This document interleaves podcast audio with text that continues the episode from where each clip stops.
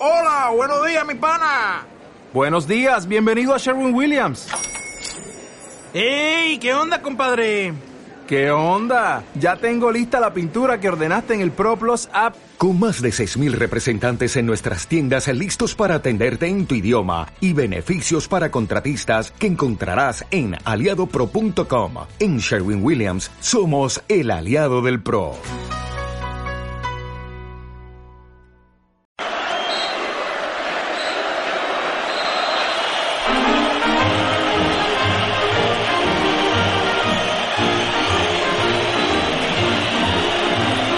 Estás escuchando Libre y Directo de Madridismo Subversivo.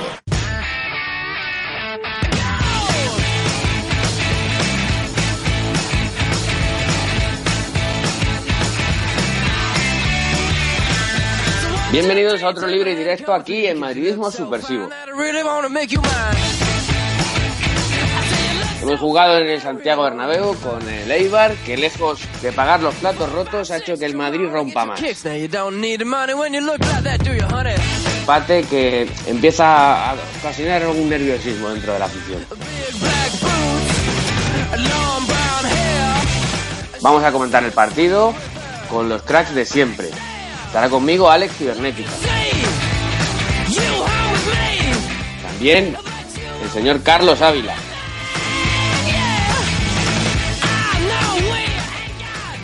Acompaña también el jardinero. Son la hostitud. Desde tierras germanas nos acompaña también Luis, es el Sister. Vuelve Jabonso. Y el señor Antonino de Mora. Empezamos.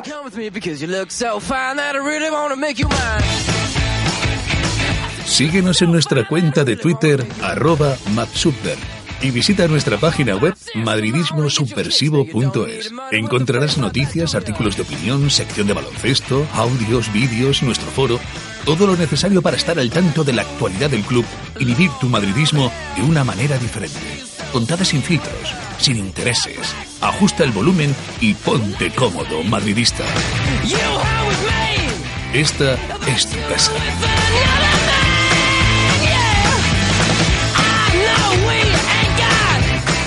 Bueno, va a haber este empate que ya empieza a tocarnos un poquito la moral a- al personal. Alex, ¿qué ha pasado con las estadísticas? Aunque no sé si queremos ahondar mucho en ellas. Pues hombre, por ganar hemos ganado la posesión, si nos sirve de algo, un 64% a un 36%. Hemos disparado tres veces a puerta, o sea, tres. En 90 pegada. minutos tres veces. Eh, el equipo vasco ha disparado cuatro. Sí que es cierto que tiros fuera han sido 12 de nuestro equipo por tres de ellos, pero es que entre los tres palos, tres en 90 minutos es un poco triste y más jugando en el Bernabéu. Hemos cometido ocho faltas por 15 ellos y nos han sacado cuatro tarjetas amarillas y a Leibar le han sacado cinco. Creo que no hay mucho más que reseñar. No, mucho más no hay. Y, y bueno, ¿y a ti qué te ha parecido? Dame tu, tu diagnóstico.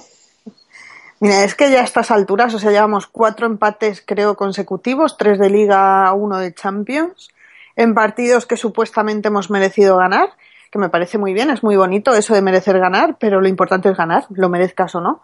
Y llevamos cuatro partidos sin ser capaces de ganar. Nos cuesta muchísimo hacer gol, nos cuesta muy poco que nos hagan gol, y eso en el debe y en el haber da un saldo que el entrenador debe mirar porque no es normal. No es normal que sea tan fácil encajar un gol y que nos cueste tanto marcarlo. Si Benzema no está, que no lo pongan. Si Cristiano está medio regular, que juegue cuando tenga que jugar y cuando no, no. Y si Bale tiene que tirar del equipo, pero al final no, no sirve de nada, pues es que apaga y vámonos. No sé, o sea, estamos igual desde hace un, un cierto tiempo. Yo ya lo dije, o sea, si por lo que sea estamos escasos de goles, hay que procurar no encajar para poder ganar los partidos. Si seguimos encajando, pues así nos va. Estamos igual que con Benítez. Dilo, si, si, si, si hay que decirlo. estamos igual que igual. con Benítez, pero con más goles encajados. Y con un tío más guapete, Yujú. más majete en la, en, en la caseta. A ver, los demás, ¿qué contáis del equipo? Antonino, venga, estrénate. me reestreno, ¿no, compañero? Reestrena Aquí- ahí la Premier. Aquí está, pues estoy bastante de acuerdo con Alex. Yo creo que el principal problema que tiene este Real Madrid, comparado con los últimos años, eh, de todos los que tiene, que tiene bastantes, es eh, que Cristiano Ronaldo no tiene la misma importancia goleadora que ha tenido anteriormente.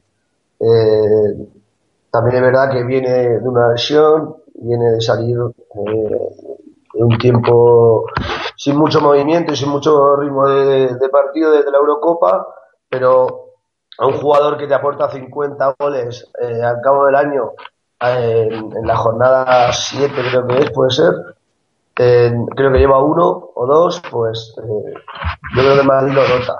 Hay unos Eh, tremendos de, de, de micro, no sé si son tuyos, Santo, o de quién.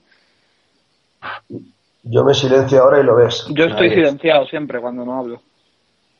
Venga, pues venga, sigue, Santo, a ver. Sí.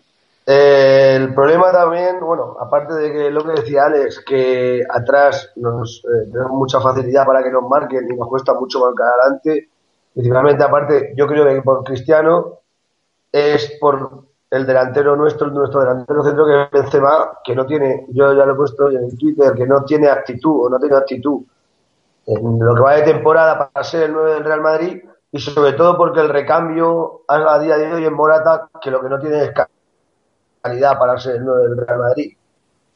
Entonces, si juntamos el hambre y la gana de comer, pues al final nos sale que un equipo que viene eh, venía siendo el más goleador de Europa necesita 10, entre 10 y 12 ocasiones, me pareció leer el otro día, para marcar un gol. Y claro, si necesitas tantas ocasiones para marcar un gol y, y al final ni lo marcas siquiera, pues te pasa lo que te pasa, que no, no puedes, no consigues puntuar y una ventaja que parecía importante desde aquel partido del Camp Nou en el que perdió el Barça contra el Alavés, pues resulta que la has perdido en, en tres jornadas. Luis, Pues eh, va- opinión bastante parecida con la salvedad a lo mejor de que para empezar, por supuesto, y lo segundo es que yo eh, sí que atribuyo a Zidane una, una cierta cuota de responsabilidad dentro de lo que está pasando. Es verdad que tiene el atenuante de las bajas, pero también es verdad que hay una serie de decisiones durante el partido pues que se le nota que, que está tocando pues eh, no se sabe si hace los cambios realmente pensando en lo que hace o sencillamente los hace a voleo y a ver qué sale porque no eh, no son no dan una, la sensación de seguir una, una- una tendencia marcada o de una, forma de pensar o algo así, sino que sencillamente un poquito aleatorio, un poco a voleo, te hace un cambio acertado, luego te mete dos o tres absurdos. Eh, a mí de este partido me ha chirriado muchísimo el- el- la primera mitad, que el, equipo no solamente es que no salga que salga de la barriba con dos puntas de tres que están a un nivel eh, bastante inferior al normal, sino que además luego eh, se empeña en ensanchar el campo demasiado pronto, con lo que al final pues eh, prácticamente el juego del Madrid es izquierda a derecha, izquierda a derecha, pero sin, sin subir. Entonces ahí con esa dinámica hemos perdido demasiado tiempo y eso es una constante que también se está manteniendo en los, en los cuatro partidos que llevamos ya sin Casemiro por un lado y con la BBC de pleno porque sí por el otro. Entonces yo creo que ahí el- el- las decisiones del entrenador sí que tienen algo que ver, al igual que en la, en la gestión del final del partido que pues la verdad no ha sido tampoco muy lógica eh, y se ha visto en el campo que ha sido un caos al final, que ha ido cada uno con la guerra por, por su cuenta, devolviéndonos a los gloriosos tiempos de pues eso, graves en y compañía y, y, eso es algo que llevábamos también un tiempo sin ver. Entonces, yo ahí doy la razón también a Alex en que, en que el equipo de ahora mismo no se diferencia tanto del que teníamos el año pasado con Benítez. También eh, gracias al entrenador, no solamente por parte de los jugadores. Sencillamente hemos tenido unos resultados muy buenos la temporada pasada que nos llevaron a ganar unos trofeos, pero ahora que es realmente cuando toca batirse el cobre semana a semana y cuando hay lesiones y hay rotaciones y tal, pues es cuando realmente se ve el recorrido de una plantilla y la capacidad de su gestor para mantenerla enchufada toda la temporada. Y contra el Eibar no era un equipo con el que hubiera que, con el que se tendría que eh, pinchar a priori, creo. Vamos. Eh, a ver qué nos cuenta Charlie. Venga. Pues Tony, yo la verdad que como en los últimos partidos veo un Madrid, un Madrid sin ganas, que falla muchísimas ocasiones, un esperpento en defensa. Mm, Es que la verdad que me, me resulta difícil sacar algo, algo positivo del partido. O sea, bueno, es que empezando por la portería, Keylor Navas se ve súper inseguro. En el gol que le meten está con los pies metidos por detrás de la línea de, de la línea de gol y se podía haber hecho más en ese, en ese remate de cabeza. Vamos, cualquiera que haya visto un partido de Madrid el año pasado puede corroborar eso, que Keylor es mejor portero que lo que se está viendo estos partidos. Además, luego la línea de defensa, lo único que me ha gustado ha sido Nacho cuando ha salido en la segunda parte. Centro del campo, es que no, es que en verdad es que no he visto a nadie de Madrid hacer nada, es que solo Bale tiraba para adelante, algún destello de Kovacic y otro partido más en que nos dejamos puntos y es que luego lo peor es que venimos llorando. Ay, es que no ganamos una liga. Claro, no es que no ganamos una liga porque empatamos contra Eibar, empatamos contra Villarreal, estamos, empatamos también más partidos y luego al final pasa lo que pasa. Luego, luego vendrán los lloros. No, no se llora. Ahora se dice que no, que Madrid no tiene que ganar ligas. Que nuestra competición es otra. Sí, este año la Copa del Rey, porque como, como no sea otra, macho. A ver qué nos cuenta el jardinero. Pues yo la verdad que después del partido de hoy veo muy claro que ganamos la Champions este año. O sea, estamos en esa dinámica de cada vez más en la mierda, más en la mierda, más en la mierda, sin final. Y yo estoy muy, muy tranquilo porque sé que a partir de marzo, de por razón inexplicable, vamos a empezar a remontar. ¿Sabes? Y entonces, la liga por, ese momento ya estará a tomar por culo, sepa Dios si en Cataluña Dios no lo quiera o en, o en Madrid para Atleti pero estoy convencidísimo de que ganamos la Champions. Y luego en el partido de hoy he visto cosas, he visto detalles que me han gustado en el sentido de más individuales que de otro tipo. Por ejemplo, he visto a Kovacic muy, muy serio en el centro de campo, muy resolutivo, que aportaba mucha tranquilidad. He visto un Isco que si bien sigue en su dinámica de marear la perdí y no hacer nada verdaderamente productivo, sí ha estado bastante implicado en temas defensivos He visto también un Danilo por banda izquierda que es tremendamente incisivo, que yo la verdad no me esperaba que este jugador en su pierna mala, en su banda de pierna mala, pudiera tener tantísimo desequilibrio como he visto hoy. He visto a Cristiano que si bien no marcado, se ha llegado a aparecer por momentos. Acá hay Cristiano tan tan explosivo que, veíamos antes, que tiene capacidad de desbordar, que tiene capacidad de centrar, como se ha visto en el por ejemplo, Bale. Bale, como siempre, tirando del carro. Y lo que menos me ha gustado es, coincidiendo con vosotros, el tema defensivo. Ya no solo de la defensa en sí, sino el equilibrio defensivo de todo el equipo en general. Estamos siempre defendiendo con cuatro o cinco jugadores, porque los tres de arriba, más Isco o quien sea que le toque esta jornada, se queda descolgado con ellos y al final van comiendo la tostada como siempre. No es de recibo que un Pedro León de la vida no haga la sangría que no ha hecho hoy. No sé, eso no se puede admitir en ningún equipo. Y lo más dramático de todo es que a cada jornada que pasa estamos viendo que un, central vuelve a ser el mejor de los cuatro. Es decir, empezamos con Sergio Ramos, era el mejor, después pasamos a Pepe, después a Barán y ahora llamamos por Nacho. ¿Sabes que va a llegar un momento en el que Mm, como no cojamos central de Castilla para que sean los mejores, yo no sé qué coño va a defender en este equipo. Y entonces, pues, eso, un poco también coincidiendo con lo que ha dicho Luis, eh, me parece que Cian tiene su parte de culpa en esto, porque el equipo, sinceramente, aunque triangulen bien por la calidad que tienen, no jugamos a nada predefinido, es decir, no tenemos un estilo, ya sea contragolpe, ya sea posesión, ya sea entrar por banda, simplemente jugamos a lo que salga. Y Zidane no es capaz de darnos una identidad clara, aunque sí mm, hay que darle su razón en que sabe impartir justicia y sabe valorar qué jugadores están peor en el campo para quitarlos. Pero solamente haciendo cambios no podemos remediar una situación, aunque sea contra el Eibar, que es un candidato incluso al descenso. Entonces estoy bastante descontento con este equipo, pero estoy bastante ilusionado mismo, a la misma vez. Alonso. Bueno, pues eh, la verdad es que llevo bastante tiempo pensando lo que voy a decir ahora mismo y, la verdad es que necesito respuestas porque lo que, lo que estoy viendo eh, no me parece de recibo. Es decir, yo os juro de verdad que no sé a lo que juega el Real Madrid, no sé qué pretende después de estos tres empates y tampoco sabía lo que jugaba las primeras cuatro jornadas. Es cierto que se empezó muy bien con la Real Sociedad, pero yo juro que no sé a lo que juega el Real Madrid y más cuando falta dos jugadores clave como son Modric y, Casemiro. Es cierto que hoy se ha apostado también por el talento, se ha apostado por Kovacic, por Isco, pero yo creo que esos dos jugadores, con todos mis respetos, no están al nivel de, Modric y de Casemiro. Entonces, eh, analizando eso y, uniéndolo con, con, lo que voy a decir ahora, creo que si Coentrao está bien, no entiendo por qué tiene que jugar Danilo por la izquierda. Y, y bueno, yo pensaba que después de que Sergio Ramos se perdiera este partido, la pareja de centrales, Barán y Pepe, lo harían mejor. Nada más lejos de la realidad, cuando, por ejemplo, el gol de Leibar viene de un, de un error defensivo por parte de los dos y que Carvajal después llega tarde. Entonces, eh, yo lo siento por los que me están escuchando, pero hoy estoy bastante pesimista. No, no sé qué es lo que quiere Zidane con, con el Real Madrid, no sé cuál es su sistema, y porque yo no lo veo.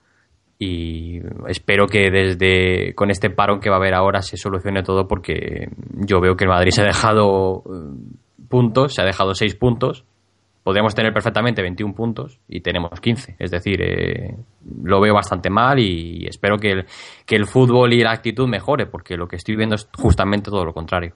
¿Y a qué, de, dónde crees que viene el problema?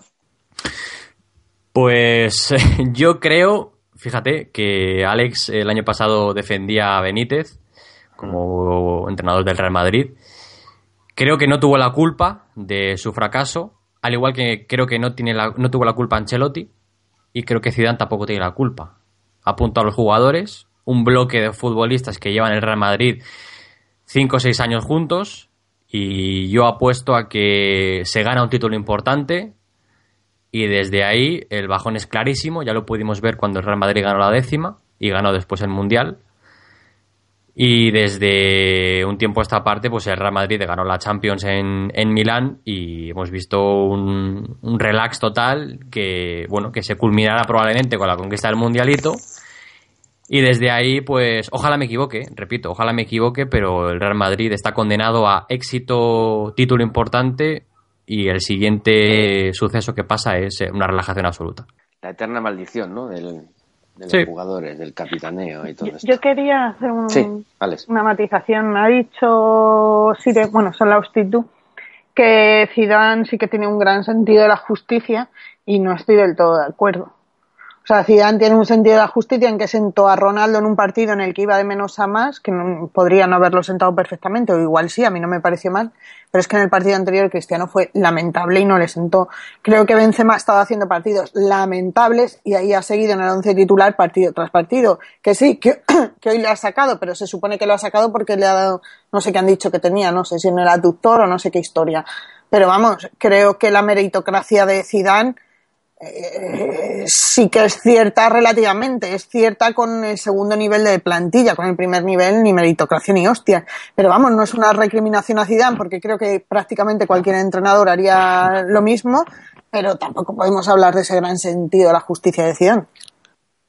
Yo, perdón que interrumpa, yo estoy de acuerdo y cuando sale con Zidane eh, para nada es Carlo Ancelotti. Eh, hoy se ha cargado a Benzema en el minuto 45 de la primera parte. O sea, no ha, no ha salido a la segunda parte. Pero no se lo ha cargado, Antonio. cuando tú tienes un jugador titular, eh, el, me parece que es el tercero, el cuarto que más cobra de tu plantilla, y el delantero titular de tu equipo, y, no, y en el descanso te lo cargas, eso es. Que, se ha lesionado. Benzema ha sufrido un pinchazo en la rodilla derecha. Vale, entonces retiro lo dicho. Yo que no, eso no tenía información, ni me he enterado, con lo cual, vale me parece correcto. Tu afirmación eh, es vigente y válida para mí entonces. De todas formas, a Cristiano yo no he visto a ningún entrenador del Real Madrid desde que se fue Mourinho a hacer un cambio, eh, o sea, cambiar a Cristiano Ronaldo del campo. Lo hizo Benítez en su día, lo hizo Ancelotti y Zidane sí lo ha hecho. Yo a Zidane eh, le doy en el tema meritocrático le doy un punto más que a, los, sus dos eh, antecesores. Y por supuesto, yo a Zidane, la carrera como entrenador de Zidane es muy breve hasta la fecha. Ha entrenado a un equipo de fútbol en segunda B. No tiene el recorrido que tenía la de Ancelotti ni la de, Benítez, pero sabéis que a mí Benítez no me gustó nunca, ni me gustará. Y la prueba para mí fehaciente a día de hoy de que nunca fue o sea, debió ser entrenador del Real Madrid, es que Rafa Benítez está entrenando a un equipo de segunda división inglesa porque no le da para más. Eh, yo no sé si Zidane es el entrenador apropiado para el Real Madrid, a mí de momento me convence, pero de lo que estoy seguro es que Benítez nunca fue entrenador para el Real Madrid. Bueno, dejando aparte el tema Benítez, yo creo que eh, hay una excesiva dependencia de que la BBC vuelva a funcionar como funcionaba, porque evidentemente el Madrid no marca goles. Pero teniendo en cuenta que en los primeros partidos de liga hasta 11 jugadores distintos hicieron gol con la camiseta blanca, no entiendo ese empecinamiento en, tener que cascar ahí a los tres arriba a, descomponer el equipo, porque este 4-3-3 que se saca es que, es que yo no veo que el Madrid consiga resultados, por lo menos en estos últimos cinco o seis partidos. Es que se juega bien, ves intensidad, ves actitud de los jugadores en algunas partes del, del, encuentro, pero es que no, no hay claridad. No sé si. Yo, te diría que con la BBC en su máximo esplendor o al 100%, con Ancelotti se ganaron veintipico partidos mm, seguidos. O sea, yo creo que es una muy buena opción cuando tienes al tridente al 100%. Cuando no lo tienes al 100%, como es el caso, porque Benzema no está, Cristiano está a medias y Bale sí que está, pero mm, digamos que tienes a uno y medio de tres, quizá probar con un 4-4-2 o con otro sistema ofensivo no estaría mal. O sea, nos hemos obcecado en, en ese 4-4-3, o sea, 4-3-3, que por cojones hay que ser así, porque tenemos que poner a la BBC y quizá hasta que no estén al 100% se podría probar con otras cosas. Pero claro, ya eso es cuestión del entrenador. Yo, yo ahí no me atrevo a decir nada, pero sí que es cierto que Benzema, a ver, Cristiano ha tenido partidos de mierda porque los ha tenido y en otros nos ha dado buenos resultados, pero es que Benzema mm, es que no, o sea, es que no, no está. Y todos sabemos de la calidad del francés y nadie le vamos a discutir que sea un mal futbolista o que mm, creo que ninguno de aquí va a decir que Morata es mejor jugador que Benzema. Pero es que si Benzema no está, habrá que buscar un, no sé, una opción B. Si Benzema no está, no lo pongas. Y haz otra cosa, o pones a, Morata desde el principio, o juegas con un 4-4-2, pones a Cristiano delante y pones a Bale y, y, juegas de otra manera. Pero es que no entiendo ese empecinamiento con la BBC cuando te está demostrando la BBC que no está el BBC a día de hoy. Bueno, puede ser Benzema como puede ser también Cristiano. Porque si hoy a día de hoy a Cristiano le cambias la camiseta y le pones uno en la que ponga Higuaín, pues no ha hecho, no ha hecho mucho más que Higuaín, que es, que es, pues eso, ha tenido una asistencia, pero ha fallado muchísimas cosas y ha tenido un, pues eso, un promedio de acierto que para el propio Cristiano sería de risa. O sea, sería, pues más o menos como comparar al primer Raúl con el segundo. Que es también una situación, pues, que poco a poco hay que ir afrontando. Y es que Cristiano, pues se va haciendo mayor. Pero bueno, eh, el, principal problema del asunto yo creo es que se han vendido una serie de cosas que no son necesariamente verdad. Y, el, decir ahora mismo pues que Cristiano, que la meritocracia de Zidane no exista, no equivale directamente ya a pedir la cabeza de destituyamos a Zidane al instante y tal. Pero sí que hay que tener eh, claro que si te ponen un plato de macarrones en la mesa, te están poniendo un plato de macarrones, no te están poniendo un, yo qué sé, caviar beluga. O sea, lo que hay es lo que hay. Y Zidane, pues la meritocracia que tiene es con un sector de la plantilla y también, pues, eh, aparte de meritocracia, hay una cosa que se llama supervivencia y eso supone, pues, transigir con Ramos, transigir con Cristiano, transigir con Benzema, tengan el estado de forma que tengan. Y eso es lo que, lo que estamos pagando ahora. Yo, yo lo de Benzema no estoy de acuerdo porque es que yo, si fuera Zidane, eh, te pones a ver, va a ser mi nueve hoy. Es que, joder, dice, vale, tenemos a Karim, que no da pie con bola, que va corriendo con el balón y se cae solo, pero es que aún así le tienes que, tienes que confiar a él la responsabilidad de ser nueve porque es que está a año luz de Morata. Es que yo para mí la duda del segundo, o sea, la duda de Zidane debería ser si el segundo delantero tiene que ser Morata o darle oportunidades a Mariano. Entonces, ahí para mí que jugar de encima después, puede salir y ver lo que ha hecho hoy, que ha sido nulo, vale, lo cambias, yo pensaba que había sido un cambio técnico o táctico, pero me dice Alex que esto por se lo compro, vale. Pero lo cambias y lo quitas y le das la oportunidad a otro. Es que hay tanta diferencia entre Karim Benzema y Álvaro Morata que tiene que ser tu titular sí o.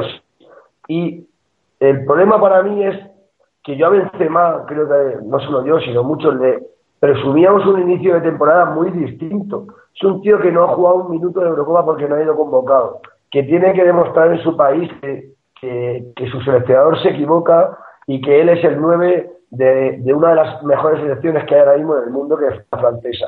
Y el tío ha empezado la temporada como si hubiese jugado la final de la Copa, de la Copa y yo qué sé, y estuviera remolido del verano que se ha pegado cuando ha estado de fiesta en fiesta y de seguramente de orgía y de bacanal eh, de una en otra. Entonces, el, el, el, problema de Benzema desde que llegó al Real Madrid nunca ha sido su calidad, que para mí es inigualable eh, en, en, toda Europa. El problema es la actitud que ha tenido Benzema eh, por rachas, muchas veces mmm, rachas muy alargadas en el tiempo, que es que se te quita la ganas de, de, de, de, vivir con este hombre. Si tienes la calidad, tienes la técnica, es para mí el delantero más técnico que hay en Europa, joder, echarle un poquito de ganas, porque es que hay veces que, que dan ganas de, de, de, de tirarte por el balcón viéndolo. No, la cuestión yo creo que no es, no es exclusiva de Benzema, también es de Cristiano. Benzema es un jugador que también vive mucho de las sinergias que tiene precisamente con Cristiano y con los delanteros que tiene alrededor. Y tal y como está planteado el juego del Madrid ahora mismo, está un Bale que se las tiene que buscar el solo y que se las tiene que jugar el solo porque es el único que está más o menos a un nivel físico aceptable y en un momento de, de, rendimiento, pues más que aceptable y mientras tanto obtienes a un Benzema que si, si Benzema, una de las cosas buenas que tenía es que Benzema era uno, Cristiano era uno y, y en vez de hacer dos, pues te daban cuatro. Lo que pasa es que si tienes 0,5 y 0,5 no te da ni uno, te da 0,25. O sea, ahí pierdes dos jugadores y estás jugando con nueve, que es lo que está pasando ahora mismo. Y ahí en teoría es el entrenador el que tiene que ver que, que a lo mejor puedes salir con 10 si tienes 10 tíos de, de calidad superlativa pero con nueve ya es, es mucho. Le limas mucho cuerno al toro ahí con eso. Sí, eso también lo hemos dicho, que en un tridente ofensivo en el que sales con dos que no están como tienen que estar es demasiado conceder, porque si de tres tienes solo uno bien es un poco exagerado. De todas maneras, mmm, yo es que estoy un poco también con Antonino. Yo no sé Morata si tiene calidad suficiente para ser el segundo nueve o no, pero es que nadie nos ha obligado a quedarnos con Morata y nadie nos ha obligado a que el segundo nueve fuese Morata. El Madrid no ha querido fichar, ha repescado a Morata, se suponía que nos ofrecían 70 millones por él, no lo hemos querido vender y hemos confiado en él. Eh, tampoco Mira, si podemos ya, poner. Si, si me llegan a ofrecer 70 millones, Florentino se sube a Lomos a Morata y se lo lleva a cualquier parte del mundo. No, seguro, estoy seguro que por ser a Morata no lo han ofrecido a Madrid 70 millones por Morata, pero ni de coña. Yo quiero creer que tampoco, porque es que yo ahora mismo vendería casi al 80% de la plantilla por 70 millones que me diesen por cada uno. A lo mejor mm. estarían hablando de 70 millones de piruletas y no de euros. Eso no lo sé. Pero es que al final estamos en lo mismo, o sea, es que generamos bastantes ocasiones y luego no marcamos. Pero es que, por ejemplo, hoy es que hemos disparado tres veces a puerta, es que ni siquiera hemos generado esas ocasiones. Es que estamos jugando en casa, es que estamos jugando contra un Eibar. Es que no sé qué excusas. Y luego ha salido Zidane en rueda de prensa que yo contra Zidane no tengo nada, pero me repatean eh, estas cosas que dicen, que también las dicen otros jugadores, diciendo, ha dicho Zidane que la, al equipo le falta actitud, pero, pero ¿cómo hostias le puede faltar a un Real Madrid actitud? Es que me parece gravísimo, es que me parece peor que cualquier otra excusa que puedas dar. Puedes decir, no han salido las cosas, se han intentado, no han estado afortunados de cara al gol, mil historias, pero es que que digas, ¿ha faltado actitud? Pero, pero, ¿qué actitud le puede faltar a un jugador que gana un montón de millones de euros jugando un partido en casa? Yo no sé, yo he visto a Bale dejarse los huevos. Yo he visto a Kovacic dejarse los huevos. He visto a Isco que no que ha tenido más o menos acierto, pero no ha estado parado, ha estado todo el partido corriendo. Se ha visto a Cristiano que dentro de los límites seniles que tiene ahora mismo, pues lo ha intentado más o menos, con menos éxito que, que, que pero bueno. Eh, ahora, lo que había que preguntarse es, eh, el ataque del Madrid, el colgar balones a la olla toda la segunda mitad y el tirarse toda la primera mitad, izquierda, derecha, la derecha, izquierda, ¿eso es un problema de actitud? A mí me parece que no. O sea, el que tú cojas y metas a un Asensio contra un, contra un eh, Eibar cerrado en una posición en la que claramente no está rindiendo y que en un partido que lo que te pedía era abrir el campo para crear huecos en el área, poner re, rematadores puros y tener a gente de banda que te abra el campo, en vez de hacer eso, pues dejas a Bale a una banda, Cristiano a la suya, Kovacic a la suya y cada uno atacando por su lado. ¿Eso es un problema de actitud? A mí me parece que eso es un problema de no de, de, de una lectura deficiente del partido, que vale, Zidane no va a decir a la, no va a salir a la rueda de prensa y va a decir todos los fallos en fila india, pero pero y no de falta de trabajo, Luis. Falta de trabajo, de no, a lo mejor que no es que... en los entrenamientos, eh, no sé, pues porque es que eh, estamos abocados a que eh, la BBC funciona cuando los que están en la BBC eh, están al 100% y tienen, están inspirados y tienen el día y son la hostia, pero no porque pues se fabriquen ellos en jugadas ensayadas o, o que trabajen la técnica, no lo sé. Es que- A mí me parecía que el Madrid de Ancelotti en su día ya se mantuvo, durante los dos años que estuvo Ancelotti, fue un equipo que mantuvo el nivel porque una serie de jugadores tenían un nivel de rendimiento altísimo y elevaban el, el global a base de escuernarse ellos mismos y acabar desfondados. Lo que pasa es que, por suerte o por desgracia, después de desfondarse uno, pues siempre coincidía con el, con el pico de forma de otro. Pero no se veía un trabajo en, grupo sólido. Aquí, entre las lesiones y las rotaciones, pues no se sabe si, si las rotaciones implican que no haya trabajo o, o- o enmascaran el que no haya trabajo. Porque a fin de cuentas, como no hay una, una continuidad en la plantilla, no puedes ver una evolución dentro de esa plantilla. Está siempre a bandazos. Lo que sí que está claro es que hoy, por ejemplo, eh, en punta no se han visto mecanismos ninguno. Se ha visto solamente un montón de jugadores, cada uno haciendo la guerra por su lado. Y en defensa se ve que necesita la gente poquísimos tiros para meternos goles. Y que a la mínima que haya un rechace, hay unos bollos en el área enormes y, la, y, y hay una, una- un, un déficit de posicionamiento en la defensa morrocotudo. Entonces, eh, pues, ¿qué- ¿qué voy a decir? O sea, no se puede reducir todo a que quitas a Casemiro y ya está. Tú si tienes solamente a un jugador del corte de Casemiro en la plantilla, sabes que si se te gripa tienes que tener alternativas y tienes que entrenarlas. Entonces, es decir, no, es que falta Casemiro. Pues, ¿Qué quieres que te diga? Estamos a principio de Eh, temporada, no, y- ahora- un mes, estar todo el Modric año también. Y una cosa, ¿no, no habéis hecho en falta a Lucas Vázquez? Yo pienso que hoy Claro. podía haber hecho un buen trabajo, sobre todo en los últimos minutos, en ese acoso al área y todo. Para mí el cambio era meter a Lucas Vázquez al campo, cambiar a Bale de banda y tener a un delantero puro en el centro, sea Morata, sea Cristiano, sea quien sea. Pero tener a dos tíos de banda que, que, que te abran, que te hagan que la defensa de Eibar se abra un poco y tenga espacios. Yo al que más echo de menos es a Chicharito, aunque me repita. Sí, eh, ¿tú sigues creyendo que ganamos la Champions o qué? Yo estoy convencido, lo he dicho Yo antes, lo mantengo. Estoy convencido, estoy convencido. No he cambiado en media hora, la verdad. Eh, es que estamos, o sea, es es la tónica de todos los años, pensarlo un momento, menos el año que jugamos bien con Ancelotti en 2015, si no recuerdo mal, que ganamos los veintitantos partidos a los que se refería Ale, ese año nos comimos nada, ¿sabes? Pero tiene que ser así, que empezamos en la mierda, sí, somos en Madrid, somos en Madrid, tenemos que ganar, sí. Si no, ¿qué puta emoción tendría esto? Es que siempre os ponéis en lo peor, tío, hay que disfrutar con esta mierda.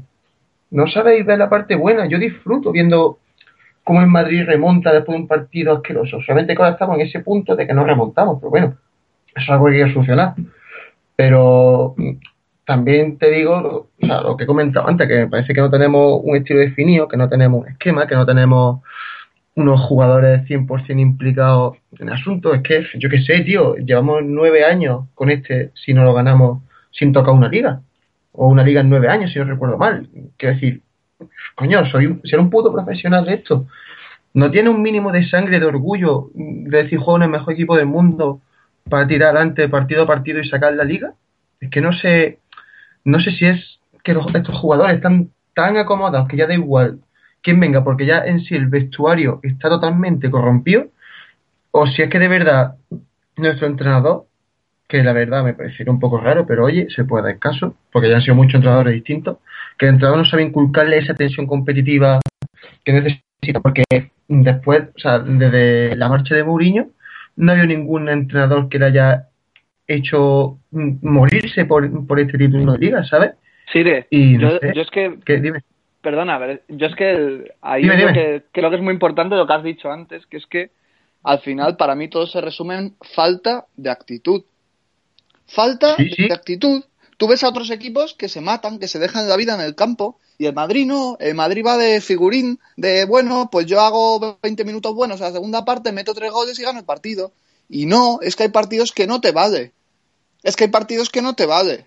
Es que da, da vergüenza ajena que un jugador tuyo, hoy no sé si ha habido un momento, que sí, yo también me ha costado creerlo, pero creo que he visto a Benzema presionando durante un momento, pero es que estaba solo. Es que de qué sirve que un jugador se pegue una carrera de 15 metros si el resto va andando. Es que van andando, tío. Es que se, es que se la suda todo. Es que se la suda. O sea, ellos lo que van ahí es a ganar su dinero, eso, a jugar sus 20 minutitos a buen ritmo, oye, que ganan bien, que no, pues, ay, es que a falta actitud, es que podemos hacer las cosas mejor, pero es que se la suda completamente. Luego, vamos eso, a ver. luego ganan la Champions a final de año y ya, y todo ha, todo ha sido perfecto en el mundo de, de las piruletas felices, pero no, tío, es que no es así. Es que a mí me da vergüenza, pero vergüenza ver a jugadores andando por el campo con los millones que están cobrando, tío. Es que da Lo- puta vergüenza. Lo que pasa es que también hay que tener en cuenta una cosa, y no lo digo por ti ni por ninguno de los que estamos ahora mismo en esta charla, pero la actitud, la falta de actitud está siempre. O sea, no nos vamos a engañar. O sea, las, las remontadas que hemos tenido han sido, han sido remontadas en el último minuto que dice, sí, está muy bien eso de que el equipo luche hasta el minuto 92. Pero es que se, se empezó a luchar en el 72. Entonces, eh, eh, la gente cuando, si se gana, muy bien, muy bien, y qué buenos somos y cómo remontamos y el espíritu de la épica y tal. Pero de los 70 minutos rascándose el ombligo no se acuerda luego ni el tato. Es que es eso, es que es eso que tú O sea, y se gana una. Copa de Europa y la gente se olvida de que hay que hacer una limpia y de que tenemos un defensa central que rinde dos meses al año, de que tenemos un delantero eh, centro, que no es delantero centro, pero bueno, Benzema, que también es extremadamente ciclotímico y de que tenemos una, una cultura de plantilla que es que se ve a, a la semana. O sea, por ejemplo, Carvajal, que empezó la liga ha hecho un tiro. Lleva cuatro semanas para los zorros. Nada más han empezado a venir ya elogios y tal. A ver, en este, en este club hay una, una, una falta de, de- de- de inteligencia emocional alarmante desde hace ya décadas. Que es incapaz de gestionar sus propios éxitos eh, eh, y mantener una cierta continuidad, que eso es lo que nos está ganando el Barça y en lo que eh, no es de ser cenizo, ni de ser un vendido, ni de ser de prisa, ni de ser de baldano. Es que sencillamente es un. Ellos, con la casa de putas que es el club ese, y con toda la perversión política que tienen, pero hay una cosa que la hace mucho mejor que nosotros, que es mantener la tensión competitiva siempre. El hambre de títulos. Es que no pierden el, ham- el hambre de ganar. Es que estos gilipollas Es que ha salido- ganan. Exacto, sí, sí. Ha salido el spot de este de Gento en Twitter el otro día, que no sé quién lo ha puesto, eh, o el GIF o lo que sea, el vídeo de YouTube motivacional. Es decir, que el tío daría sus seis copas de Europa por volver a pisar el césped del Bernabéu. Y que lo que distingue a este club no son los títulos ganados, es el hambre de ganar todo. Y eso no existe. Pero no existe ahora que empatamos contra el al igual que no ha existido en la, en la, cuando hemos ganado la, la undécima. Que, que nos, a mí, en mi opinión, nos sonó la flauta. O sea, nos sonó la flauta. Teníamos una defensa de mierda. Teníamos un equipo que ha estado pegando banazos toda la temporada. Y, y- y- y vale, son dos Champions en tres años. Cuando se repite no puede ser coincidencia. Pero tampoco es coincidencia eh, que, que- que nosotros, que el Barcelona nos haga ya mano, ocho ligas. meter mano, pero meter mano para atajar este problema, porque este problema se podría atajar fácilmente si hubiese voluntad de hacerlo.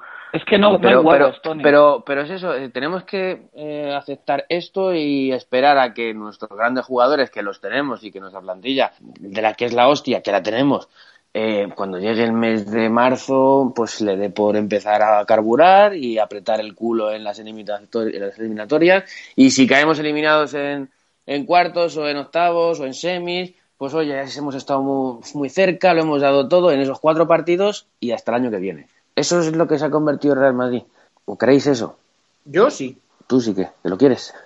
No, no, que yo lo creo. Ah, ah. Quererlo no lo quiero, por supuesto Ah. que no. No, no, los demás, venga. Jabonso, que hace un rato que no me intervienes, hombre. Eh, mientras estaba escuchando, eh, se me ha venido un pensamiento a la cabeza bastante negativo y lo voy a compartir con vosotros, aunque sea bastante tendencioso. Y es lo que he dicho antes, ¿no? Lo del grupo que lleva conviviendo bastantes años. Yo pienso, fijaros, a lo mejor es una burrada lo que digo, pero yo pienso que este equipo no, no le gusta ganar la liga. Porque a las pruebas me remito. La están tirando eh, año sí, año también. Cuando llegó Mourinho la tercera temporada, solamente cuando la segunda temporada de Mourinho se ganó la liga.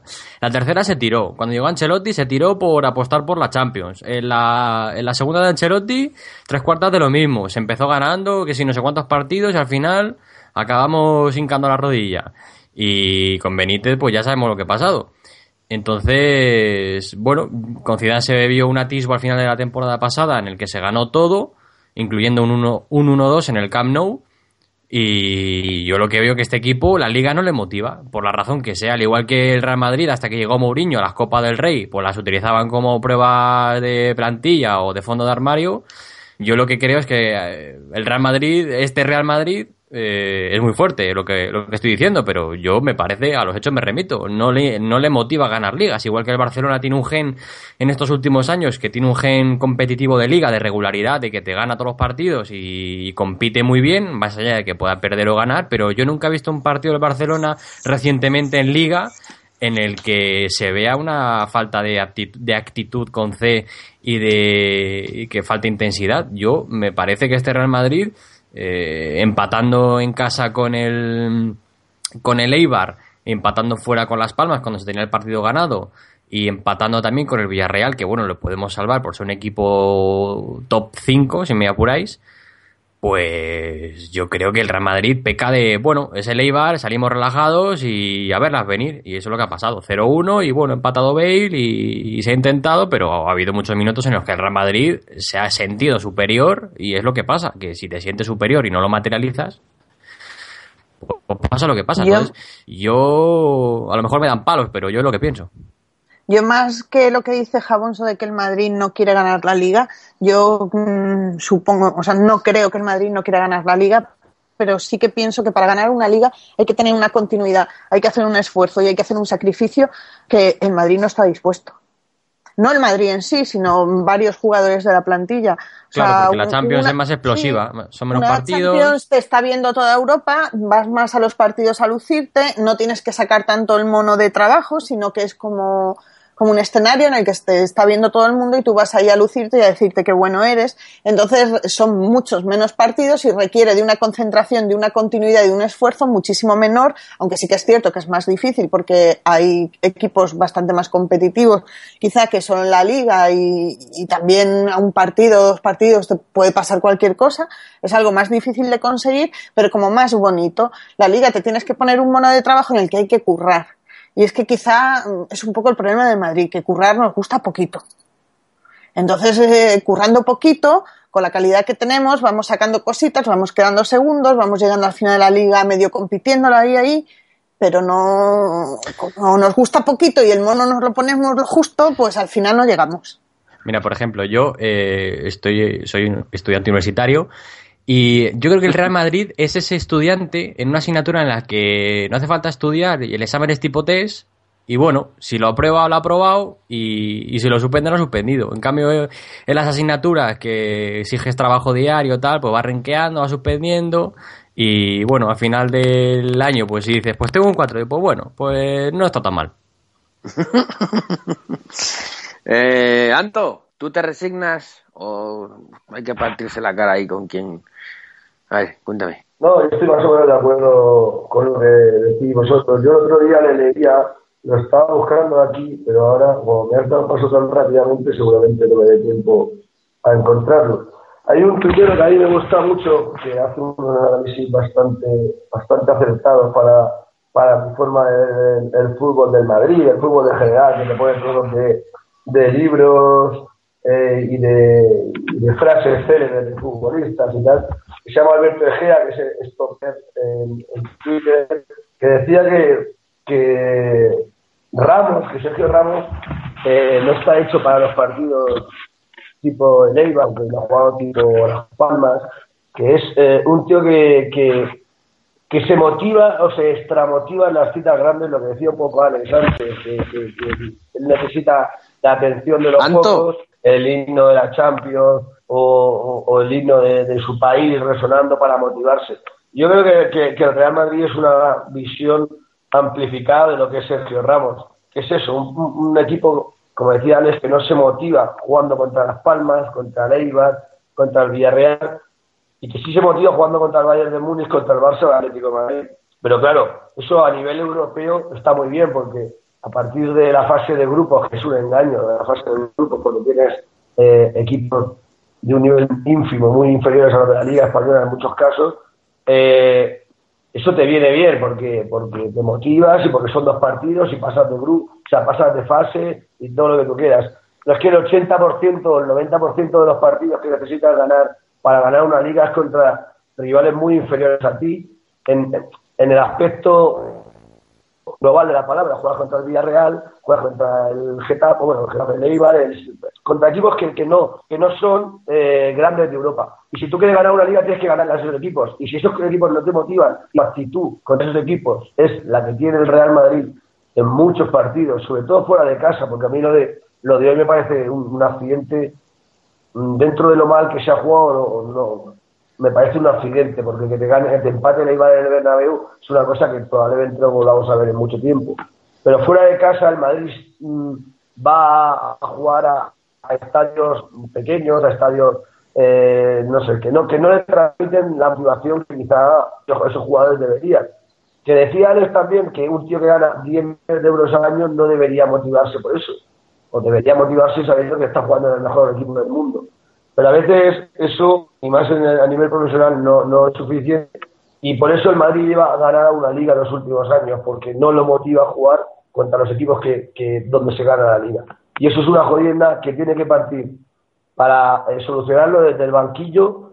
Y los entrenadores que hemos tenido hasta ahora, yo creo que no han sabido eh, darle a ese entender a los jugadores la importancia que tiene para el Real Madrid ganar la liga.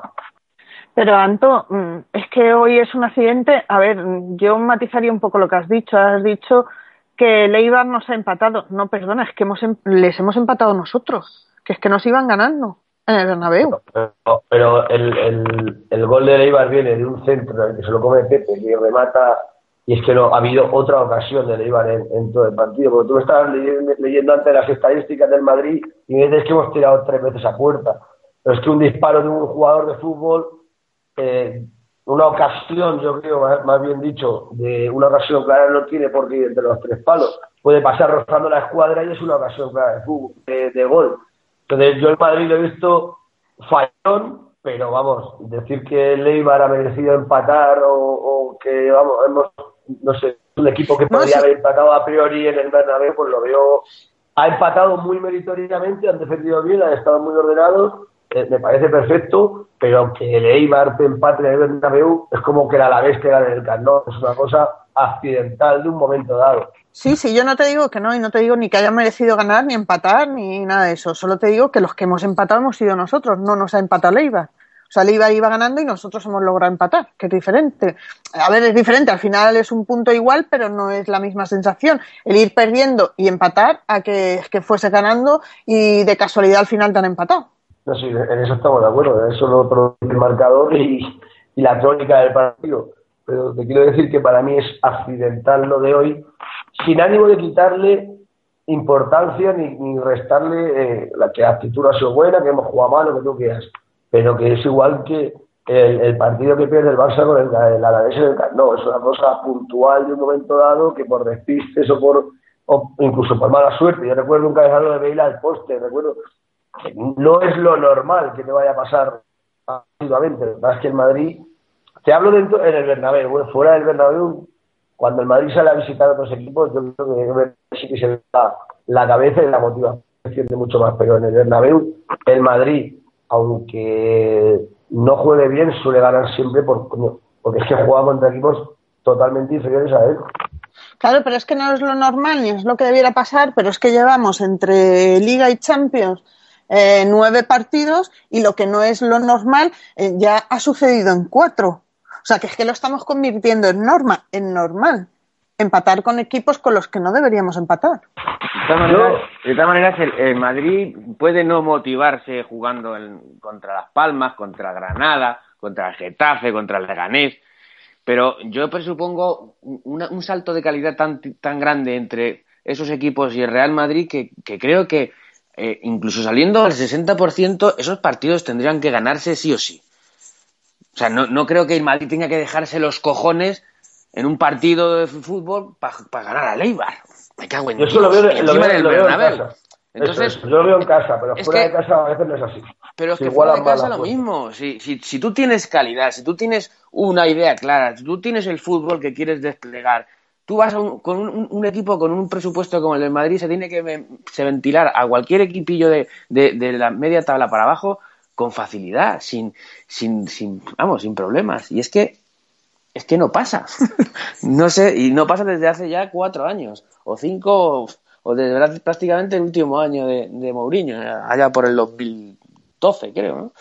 Entonces, no sé, eh, Quizás sí, oye, se les puede perdonar eso a los jugadores, que no se motiven, que, sean un club grande y qué tal, pero, pero ese mínimo para sacar esos partidos adelante, es que eso, no sé, no creo que se tengan que sacar a, base de, correr y de, no sé.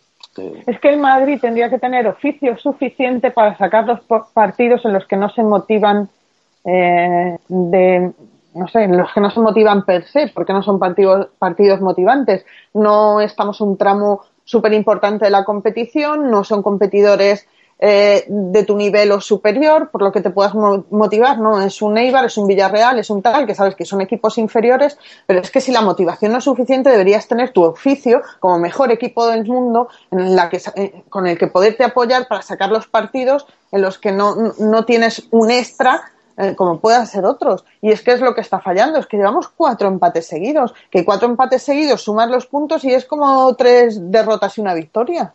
O sea, es que es tela a ver, que no es una situación dramática, estamos al inicio, si gana hoy el Barça se ponen por encima, pero no llevamos una diferencia de puntos considerable. En Champions estamos, pese al empate, estamos en una situación privilegiada, que es probable que quedemos primeros de grupo, o sea, no es para echarse las manos a la cabeza, para llorar o para decir yo ya no veo más al Madrid porque este año no tenemos nada que hacer, no, pero es que es un indicativo que, que, que, pensamos, los que vemos el fútbol, que decimos, es que como esto sigue así, el año en blanco de Ancelotti se va a quedar en anecdótico. O sea, es que a este ritmo mm, llega enero y ya no estamos vivos en ninguna competición. Entonces, supongo que a todos nos preocupa y es decir, macho, no, no estáis jugando contra el Bayern, no os estáis jugando la vida y entendemos que no os juguéis la vida. Bueno, pues no juguéis bonito lo que queráis, pero tirad de oficio y ganad el puto partido y ya está. no sé, yo, yo no pretendo ver jugadas que diga, oh Dios mío, hoy ha jugado Maradona vestido de blanco contra Leibar. No, ya entiendo, entiendo perfectamente que un jugador diga, qué pereza a las 4 de la tarde un Eibar. Vale, tío, pues tira de oficio, gáname el partido jugando regular o jugando gris, pero bueno, me has ganado los puntos y ya está. Pero es que si ni siquiera me das eso, es que ¿qué, menos podemos pedirle a este equipo? Te puedo decir que es una cosa que está tan lleva ya tanto tiempo y que está ya tan tan arraigada que el, eh, yo personalmente, mientras esté el presidente que está ahora mismo, no tengo esperanzas de que vaya a cambiar. O sea, y que no se interprete como, como propaganda antiflorentinista la primera vez que sumamos un empate. Pero es sencillamente la mentalidad que tiene este grupo. Oye, habrá gente a la que le guste la inconstancia y el vivir sobre el hilo de la navaja y los altibajos emocionales y el cine de Casabetis y la leche en bote. Pero a mí no. A mí me gusta ganar, no me gusta tener una catarsis cada dos años viendo cómo el máximo rival gana todo lo demás. ¿Tú le echas la culpa a Florentino, Luis? Yo no le echo la culpa a Florentino por activa, pero como siendo el máximo responsable, sí que es la persona que podría haber hecho algo en su momento para cambiar esta dinámica y no lo ha hecho. a lo mejor es que no quiere hacerla no quiere cambiarla. A lo mejor es que no quiere hacerla, pero bueno, la cuestión está en que el último responsable de lo que ocurre en el club es él. y, lo que está claro es que la mentalidad que tiene este equipo, pues quieras que no, pues eh, hubo un margen de tiempo en el que parecía que se podía superar, que fueron dos años de Florentino, y el resto fuera en su primera etapa, fuera en su segunda, pero la, la, mentalidad ha sido una constante con Florentino, al igual que fue con Sanz, que fue con Mendoza y que fue con Calderón. Entonces yo lo que tengo claro es que ah, un cambio de presidente no puede, a lo mejor no resuelve esto, pero lo que sí que tengo muy claro es que mientras esté este presidente esto difícilmente va a cambiar. Anto, ¿qué querías hablar? No, yo del tema presidente ya ni me meto porque, vamos, mm, no sé, no creo que lo esté culpando, pero culpar al presidente cuatro empates seguidos pues me parece un poco absurdo. Pero bueno, no son cuatro empates seguidos, es sencillamente la dinámica de ganar ocho de estar ocho años con una liga. Pero no, pero no es, la dinámica de ser incapaz de digerir no una victoria. al presidente de los tres empates o de los cuatro, es culpar al presidente de la tendencia. Quiero decir, de, de, que, de que siempre que, que, pasa algo en el Madrid viene ocasionada por lo mismo, por esa falta de actitud, por ese núcleo de jugadores que están aburguesados, etcétera, etcétera. Yo creo que Raúl, eh, Michel Salgado, eh, no sé, eh, Roberto Carlos, incluso cuando con Calderón, se aburguesaron igual. Eh, en su día con Lorenzo Sanz, otros tantos también, aunque él estuvo poco. Echarle la culpa al presidente, que después de Bernabéu, Santiago Bernabéu tiene más Copas de Europa en la historia del fútbol mundial, me parece un poco, como decía, absurdo. Pero bueno, yo creía que la, la única diferencia, lo que iba a decir antes, es que los últimos años, los que hemos empezado más de culo, hemos sido el Barça, estando mejor, ha sacado 5 o 6 puntos y no nos ha recortado. Este año ellos empezaron un poco peor, nosotros sacábamos 5 o 6 puntos y ya nos lo han recortado. O sea que si hay que buscarle algo positivo a esta mala racha es que dentro de los cuatro empates quitando Chaco que no cuenta, pues no cuenta para la liga. Al final estamos ahí en el Barça viendo la cara de tres jornadas seguidas. Pero bueno, lo que está claro que es un punto de inflexión. Hay que razonar y ver por qué estamos eh, jugando. Yo no creo que los juegos de los últimos tres partidos, quitando este, haya sido malo. Incluso en este, teniendo baches bastante malos, tampoco creo que haya sido horroroso. Y yo lo que decía antes, yo eh, le, entiendo o, o, te paso que puedas empatar con el Villarreal. De paso que puedas empatar con el Borussia en su casa. Incluso de paso que puedas empatar con Las Palmas en, en, las islas. Lo de hoy sí que verá que no tiene pase ninguno, que es un punto, como decía, de inflexión para, para intentar, ahora que viene un parón de selecciones, cambiar de chip intentar, y volver a empezar como se empezó la liga. Eh, cuando pase un mes, cuando pasen dos o tres jornadas, veremos si eso es así o no. No creo que sea de recibo matar a, este equipo, aunque haya que criticar algunas cosas, no creo que sea de recibo matar al entrenador y, por supuesto, no creo que sea de recibo matar al presidente. Creo que el madridismo tiene una eh, forma muy peculiar de entender el fútbol, una necesidad siempre de crear polémica, no sé si motivada por los medios de comunicación o porque nosotros mismos somos así, y una forma muy abundante de, de subidas antes de tiempo. Creo que muy pronto estamos en octubre y queda muchísimo por delante y que, vale, hay que, hay que criticar siempre con, con ánimo precisamente así, crítico y constructivo, las cosas malas que se ven, los, los, los errores que estamos viendo, pero tampoco creo que en, la, a, a, las fechas que estamos haya que buscar culpables absolutos, ni echarnos la mano en la cabeza, ni, ni rasgarnos las vestiduras.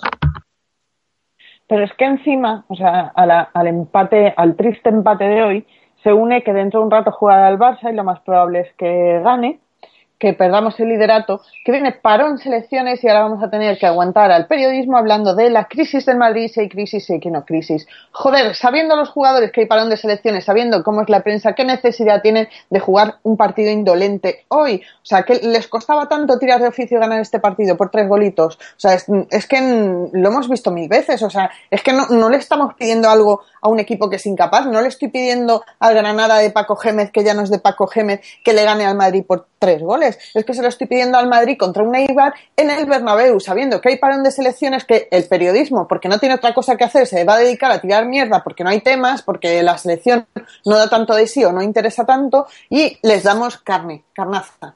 Joder, o sea, es que de verdad, tanto les costaba hoy jugar un partido serio, concentrados y con la actitud que tenían que tener. A ver, yo creo que ahí es una cosa que está muy clara que la hago y también es una cosa que me gustaría puntualizar y es que no se trata de echarle la culpa a Florentino de que el Madrid empate cuatro partidos. Pero volvemos a lo que decía justo al principio del pod. Ahora mismo no es el momento de cortar cabezas ni de echar culpables ni de irse por, eh, con proclamas baratas eh, ni con propagandas ahí gratuitas. Pero lo que sí que es verdad es que si tenemos algo en la mesa, tenemos esto en la mesa y lo que tenemos es una plantilla que está burguesada. ¿Por qué está burguesada? Porque lleva muchísimo tiempo tocándose los huevos sin nadie que le castigue. Eh, y los que, los que marcan pauta en el vestuario desde hace una generación completa están ahí. Y a esa gente hace dos años se les podía haber echado y en vez de echárseles se les ha renovado a precio de oro. ¿eh? Entonces, la responsabilidad de eso es de Zidane. ¿Es de Ancelotti? No, es del mismo. Es del mismo de siempre. Del que, el que firma los contratos. ¿eh? Del que no tiene pelotas de mantener a un entrenador o de echar a un jugador. Entonces, es un error cada partido, cada empate, cada resultado frustrante echarle la culpa al presidente, pero es igual de error es culparlo de cualquier cosa porque ha ganado dos Copas de Europa. El Barcelona ha ganado también Copas de Europa eh, y nos ha ganado muchísimas más ligas. Y jode mucho la comparación, pero es que el Bayern está ganando dobletes y tripletes cada año. O cada dos, vamos, de, los últimos años, ¿cuánto han sido? ¿Cuatro años de cada cinco? Es que de, todos los equipos que han ganado Copa de Europa, prácticamente todos han ganado doblete o triplete en la última década. O sea, y nosotros seguimos emperrados en que no, es que nos ha ganado dos Copas de Europa. No, a ver, caballero, no se trata de Florentino si Florentino, no, Florentino económicamente ha hecho una gestión brillante, pero si se trata de analizar un problema, lo que sí que está claro es que hay que ver una cosa, y es que hay que, eh, que luego el, el, que la causa sea suficiente como para descabezar al presidente, eso ya es otra valoración distinta. Pero lo que está claro es que si hay una, una, una, unos jugadores hay una jerarquía viciada en el equipo de fútbol de primera división, más allá de lo que haga luego el equipo en baloncesto, más allá de lo que haga la fundación, más allá de lo que hagan los, los, las auditorías. Pero si hay un problema en el equipo de fútbol que se llama plantilla aburguesada desde hace 10 años, generalizado, ¿eh? que trasciende de entrenadores, que trasciende de preparadores físicos, ¿eh? que tiene una que, que puentea directamente con la prensa eh, incluso a, costa de perjudicar a su propio club. Y hay una máxima autoridad que permite ese comportamiento eh, lo lleva permitiendo 10 años y lo estuvo permitiendo los 5 o 6 a que estuvo antes en el cargo, pues habrá que decirlo, joder. Aunque luego ya a unos le, diga, bueno, me merece la pena porque tengo dos Copas de Europa. otros que digan, bueno, me merece la pena porque la gestión económica es brillante. Vale, merecerá la pena, no. Pero que la situación actual de meritocracia de la plantilla es un fiel reflejo de lo que eh, permite el presidente, ¿eh? Eso me parece que cada vez quedan menos argumentos para poder negarlo. Guste o no guste, compense o no compense. No tiene nada que ver con descabezar a nadie, tiene que ver sencillamente con intentar buscar la causa principal de una situación pues que ahora mismo ya está uh, cronificada prácticamente. Y está en ver si hay expectativas de cambio. ¿Cómo puede cambiar? ¿Cambiando el presidente? Pues no se sabe. Lo que sí que está claro es que mientras esté este presidente, las posibilidades de cambio son mínimas. Y hay que hacerse con eso. Guste o no guste. Anto, ¿quieres no estoy de acuerdo en nada, en absolutamente nada de lo que ha dicho, porque este presidente ha sido el encargado de echar a Raúl del Real Madrid, de echar a, Iker Casillas del Real Madrid, o sea que lo de la movilización, inmovilización de la plantilla, yo no lo veo. Pero bueno, eh, es el presidente que más trabas, más trabas le ha puesto a la prensa deportiva en este país. Eh, es el presidente que ha conseguido cargarse a periodistas deportivos muy críticos con el Real Madrid medios deportivos nacionales y bueno, evidentemente a nivel económico y social no voy a poner, no voy a poner a discutir porque eso eh, está más que claro que su gestión es absolutamente brillante. Eh, jubilar a Raúl con cuatro años de retraso a precio puta eh, tiene muy poco mérito, si me permites. Bueno, jubilar a dos años después, a base de cargarte un entrenador, cargarte un proyecto y también a precio puta, ¿eh? Tiene también muy poco mérito, si me permites. Si esos son los dos argumentos con los que me justificas eh, la plantilla. ¿Eh? ¿Renovar a Ramos un pastón? Pues bueno, ¿eso eh, se explica de alguna forma? Se explica porque la, última Copa Europa no, perdona, he dejado terminar de hablar. ¿eh? ¿Se justifica de alguna forma que tengamos ahora una sanción de FIFA dos años vista, tengamos una plantilla con un déficit de constancia alarmante de cuatro o cinco años y que no se quita a nadie? O sea, ¿eso se justifica con... Eh, ¿Eso es mantener una plantilla móvil? O sea, que, que, haya más trasiego de entrenadores que de jugadores en una plantilla es un, eh, significa eh, tener una plantilla móvil y tener una estructura fija. O sea, el justificar con dos, dos, dos, dos cabezas de venado el que no pegues un tiro al aire durante, durante el resto del tiempo que estás en presidencia, ¿eso encaja? Eso por un lado. Y por otro lado, decir, o sea, eh, eh, vale, que no estamos hablando de los réditos económicos, la gestión económica, que esto no se trata de hacer un public reportaje de Florentino. Se trata de un aspecto puntual del club, que es una mentalidad deficiente en una plantilla que está generalizada, que lleva ya 10 años impuesta y que no cambia, y que lo único constante son ciertos jugadores y un presidente que les permite. ¿Hay algo al respecto que se pueda decir? Hombre, yo si me permitís, tanto Anto como Luis, intervenir, eh, si nos ponemos a hablar de Florentino, daría para un podcast monográfico. Mm, quizá a lo mejor no un Dornan de fondo. sí, quizá no es el momento. Eh, supongo que tanto Antonino como Luis están de acuerdo que Florentino ha hecho cosas bien, incluso muy bien, y luego a la hora de las cosas que ha hecho mal, pues imagino que va en gustos. Para mi gusto ha hecho algunas cosas mal que no me voy a poner a analizar porque creo que no es el momento pero sí que imagino que a lo largo de la temporada habrá tiempo para analizar esas cosas, pero creo que mm, ni Luis ni Anto van a negar que Florentino ha hecho cosas muy bien o cosas mucho mejor que han hecho otros presidentes que han ocupado el puesto. Es que eso no es el debate. Para mí no es el debate. Ya, ya, porque Florentino en hablas de Florentino, de Florentino eh, en un aspecto puntual del club o en un aspecto que también tiene que regir el presidente, como es eh, la plantilla y tal, aparte de temas económicos, o sea, un presidente abarca muchísimas cosas e imagino que de esas muchísimas cosas, unas las hará bien y otras mal. En el tema este deportivo de entrenadores, plantilla y demás, supongo que es la faceta de Florentino más criticable que, puede tener. Él si ha apostado verdaderamente por proyectos, si ha respaldado a los entrenadores como los tenía que respaldar, si ha cortado em, tendencias del, del, vestuario que tendrían que haber sido atajadas, pero imagino que eso nos dará más adelante para hablar largo y tendido, porque si no nos, nos subimos hoy a las tres horas de podcast. Sí, vamos a ir terminando, que tengo que recoger a los niños de la guardia. Y, tenéis un turno de la palabra y ya cerramos el podcast. ¿Os parece? Pues venga, Carlos, venga, Carlos, tú, ¿qué es por hablar? Pues por hablar me toca. pues a ver, yo la verdad que lo que hemos estado hablando a lo largo del podcast, más que de análisis del partido, da lo que pensar. Y, al final es algo que se lleva diciendo durante mucho tiempo y no es el primer podcast en el que estoy que se habla de estos, digamos, males, por llamarlo de alguna manera, endémicos que hay en el, que hay en el club eh, todo esto se había hablado ya sobre, sobre que Florentino tenía mimados a los jugadores, sobre que, algunos jugadores juegan dos meses al año y el resto mm, no están, no se puede contar con ellos. Y al final es que volvemos a lo mismo de siempre. Mm, o sea, todo lo que decimos tiene, desde ciertos puntos de vista, está bien dicho y son cosas lógicas y se pueden entender, aunque no las compartas, lo puedes llegar a entender. Pero es que al final son los jugadores los que tienen que, que sacar las castañas del fuego. Y al final, si acaban ganando la Champions, pues bueno, al final todos un poco, pues con la adrenalina y, y todo de haber ganado, pues al final medio lo dejas pasar. Hasta cuatro meses más tarde que vuelve a empezar lo mismo de siempre, de empates, mm, eh, jugadores sin actitud, eh, negligencias en defensa, Ronaldo que no las mete, Benzema que no corre, al final estamos como, como en un bucle. Y yo es que la verdad que no veo, no veo manera de salir, de salir de ahí. O sea, esto al final, mm, no sé si, o sea, a ver, yo pienso que estoy de acuerdo con Luis en lo de Florentino, o sea, que no, que no está ni bien ni mal, pero que me parece que es así. Pero tampoco veo una salida a corto o medio plazo de eso.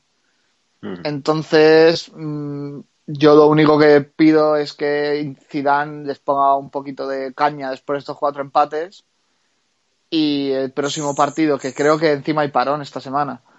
Así que que tengan unos días para pensarlo y que el Mister les ponga un poquito de caña porque no podemos seguir haciendo el ridículo como llevamos haciendo las últimas dos semanas. O sea, no, es que no nos lo podemos permitir. Alonso. Bueno, pues eh, para cerrar el pod, pues voy a seguir la línea que he mantenido durante el mismo y voy a. Continuista, continuista, hay que ser continuista. Sí, continuista. voy, a, voy a decir que, que, sigo pensando lo mismo que pensaba al principio del pod. He estado escuchando y, bueno, habéis repartido un poco las culpas. O sea, no te ha servido de nada todo lo que hemos dicho. No, no, no, me ha servido para afianzar mi, mi posición. O sea, gracias Alex por... eh, bueno, pues la verdad es que yo espero que Real Madrid revierta esta situación porque para nada es positiva, más eh, todo lo contrario.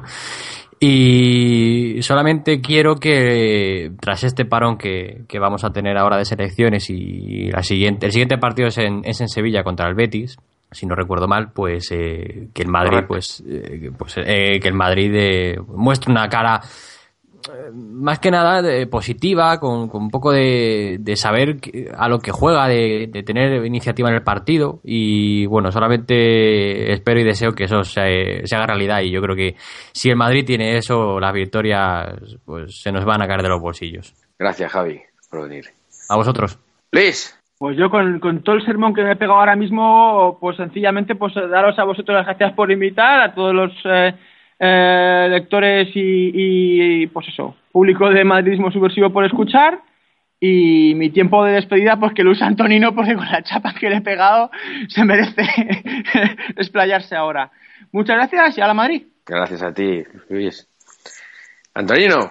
No, yo, yo no, para mí no es chapa. Siempre, yo cuando hablo de Florentino, de cualquier otro tema, eh, me gusta hablarlo con gente de mi equipo, porque dentro del odio, del resquemor o de la animadversión que pueda desprender, por lo menos sé que en el fondo eh, con el que estoy hablando busca pues, equivocada o acertadamente lo mejor para, el Real Madrid. O sea, yo no hablo, yo cuando me pongo a hablar de Florentino Pérez o de cualquier otro tema con gente del Barça, del Atlético, una conversación dura poco. Es un poco, como decía Alex, que puede tardar, que se hace todos los años además y que dura mucho porque hay muchos detractores y, mucha gente como yo que pensamos que es un gran presidente. Pero bueno, ya dará para hablar en otra ocasión más largo y tendido. Y lo único que me gustaría decir que, que es lo que decía antes, que es pronto, que, que no podemos caer siempre en la crítica fácil a la prensa porque sacan crisis de donde para vender ejemplares o para subir la audiencia y después nosotros hacer lo mismo. La crítica hacia los jugadores, el entrenador, el cuerpo directivo, el presidente de Real Madrid, eh, para mí una crítica constructiva siempre es buena, desde la mesura y desde el respeto. Hacer críticas y autobombardearnos a nosotros a día 2 de octubre por malos resultados y fomentar un guerra civilismo entre el madridismo creo que es apresurado y equivocado.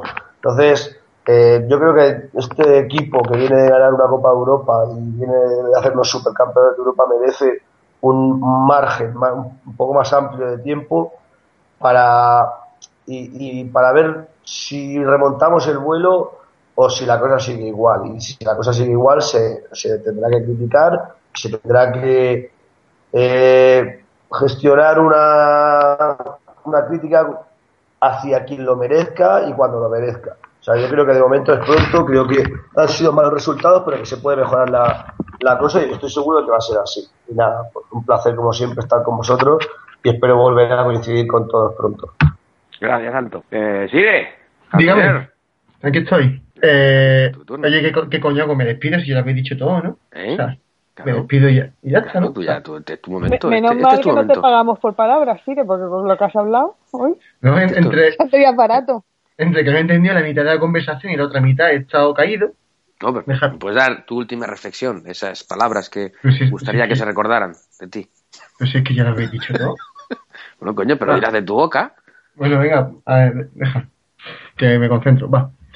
Que yo estoy bastante de acuerdo un poco con, con lo que ha dicho Antonino, en el sentido de que, si bien no me siento tan identificado como él, respecto de que Florentino Pérez sea un magnífico presidente, sí pienso que es un tema de que siempre haber muchos detractores y al mismo tiempo mucha gente a su favor y que habría que tra- tratar mucho más en profundidad.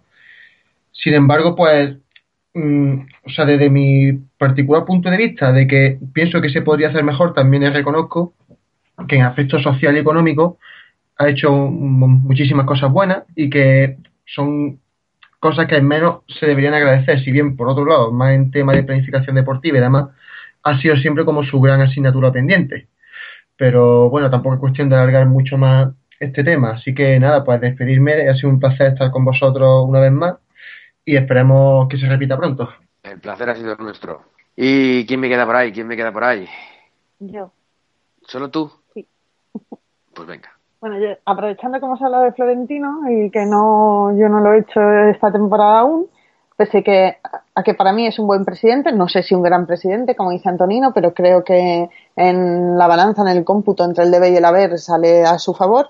Eh, sí le pediría, aunque no, no viene a raíz de este partido, pero sí del que vi contra el Dortmund, sí que le pediría que por favor, o sea, que haga una puta grada de animación en condiciones. No estoy pidiendo la vuelta de Ultrasur, a mí eh, va a quedar poco fino, pero me la suda Ultrasur directamente. Pero es que me dio mucha envidia ver la animación que tenía el Borussia, ver cómo vibraba esa, vibraba esa grada. Y creo que si al principio bien me abstuve de, de, de opinar sobre la gran animación porque consideraba que estaban empezando y que las cosas al principio no pueden salir bien, yo creo que ya llevan unos tres años y me parece un poco lamentable. Eh, no sé si Florentino quiere prescindir de la grada y que todo sea estadio, no lo sé, pero si realmente quieres una gran animación, que lo sea, que sea una gran animación y no ese esperpento. Eh, por lo demás, eh, de, Florentino, ya digo, no voy a hablar nada más. El Madrid lleva una racha. Si bien no es negativa porque no se han perdido partidos, llevamos muchísimos partidos con Zidane sin perder, tampoco puede ser positiva porque no los hemos ganado. Al final estamos perdiendo puntos, es probable que perdamos el liderato y considero que entramos en una espiral peligrosa.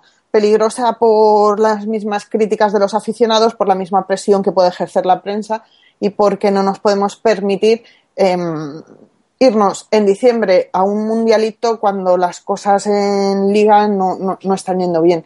Eh, considero que tenemos una de las mejores plantillas que hemos tenido en los últimos años y que eso eh, no sirve con tenerla a priori, sino que a posteriori lo debemos demostrar en, los campos de España y no solo en los de Europa. Y por ahí, pues espero que Zidane tenga el coraje suficiente para enfrentar en un vestuario lo que tiene que enfrentar, para decir lo que tiene que decir y para exigir a todos los que les tiene que exigir. Y para acabar, pues que ha sido un placer estar con todos vosotros, que por favor pido a Antonino que le den un trabajo en otro pueblo que tenga mejores conexiones, porque es un poco horrible su conexión en su pueblo. Y nada, y al resto que, que un placer y que a ver si coincidimos pronto. Pues un placer. Eh, pues nada, las demás ya pues, lo de siempre, madridmosubversivo.es, ahí tenéis todas las noticias, los podcasts, eh, todo lo que va saliendo de la actualidad del, equipo y, entrar ahí y darnos vuestro clic. Y nada, por lo demás, gracias a todos que esto sin vosotros es imposible y a la Madrid. A la Madrid. A la Madrid. A la Madrid. A la Madrid.